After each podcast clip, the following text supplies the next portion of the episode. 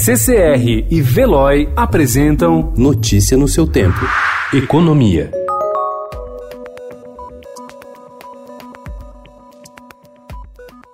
A postura errática do presidente Jair Bolsonaro sobre as principais reformas enviadas ao Congresso já é vista por economistas dentro da equipe econômica e fora do governo como um risco para o processo de retomada do crescimento que pode se transformar mais uma vez num voo de galinha. O termo, muito usado no jargão econômico, descreve um quadro em que o avanço da economia tem fôlego curto e não se sustenta ao longo do tempo.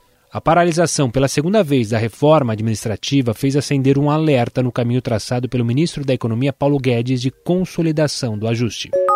O dólar fechou ontem em alta de 0,57% e cotado a R$ 4,35, seu maior valor nominal sem considerar a inflação. O dia foi de fortalecimento da moeda americana também em relação a outras divisas, como o euro. Já o Ibovespa, principal índice da Bolsa Brasileira, fechou o último pregão em alta de 1,13%. Após o fim do pregão, o ministro da Economia Paulo Guedes afirmou que uma taxa de câmbio mais alta é boa para todo mundo e que o dólar mais barato estava prejudicando as exportações e permitindo que todo mundo possa ir para a Disneylândia. O câmbio foi para e pouco, tá nervoso. Não, não tá nervoso, não. Mudou. Não tem negócio de câmbio a 1,80. Vai exportar menos, substituição de importações, turismo, todo mundo indo para Disneyland, empregado doméstico para Disneyland, uma festa danada. Peraí, peraí, vai passear ali em Foz do Iguaçu, vai passear ali no Nordeste, tá cheio de praia bonita, vai para Cachoeira do Tapimirim, vai, vai conhecer onde Roberto Carlos nasceu.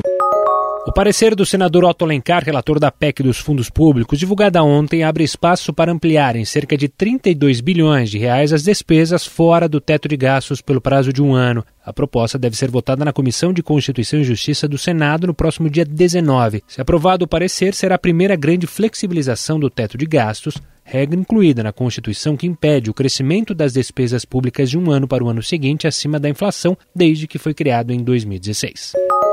As vendas no último Natal foram mais mornas do que o esperado. O volume vendido pelo varejo em dezembro teve ligeiro recuo de 0,1% ante novembro, segundo pesquisa mensal de comércio divulgada ontem pelo IBGE.